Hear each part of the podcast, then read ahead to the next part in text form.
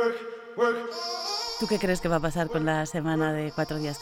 Yo creo que nuestros hijos trabajarán máximo cuatro, cuatro días semanales. Eh, semana de cuatro días a mí me parece un poco larga, la verdad. Quiero decir que, bueno, a ver, cuatro días no me parece mal, ¿eh? pero de ocho horas cada día, ocho horas son muchas horas. Yo aspiraba a algo más, pero bueno. Ahí lo que queremos era conseguir una masa crítica de empresas para que se vea que no es solo en las Google o las empresas de software o tal, ¿no? Pero a la gente en general pues le, le cuesta mucho pensar que cualquier empresa que hay que ha tenido esas prácticas lo pueda hacer. Hay que entender que tenemos que cambiar. Por diseño o por desastre.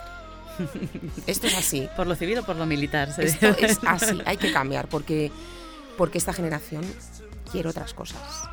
Y ese talento nos va a hacer falta.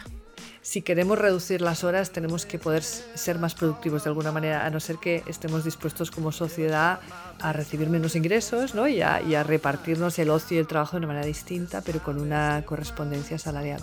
Bueno, ser más inteligentes, ser más valientes y arriesgar. Es decir, eh, te- yo creo que la única manera de demostrar que es posible es haciéndolo. Es complejo, sí.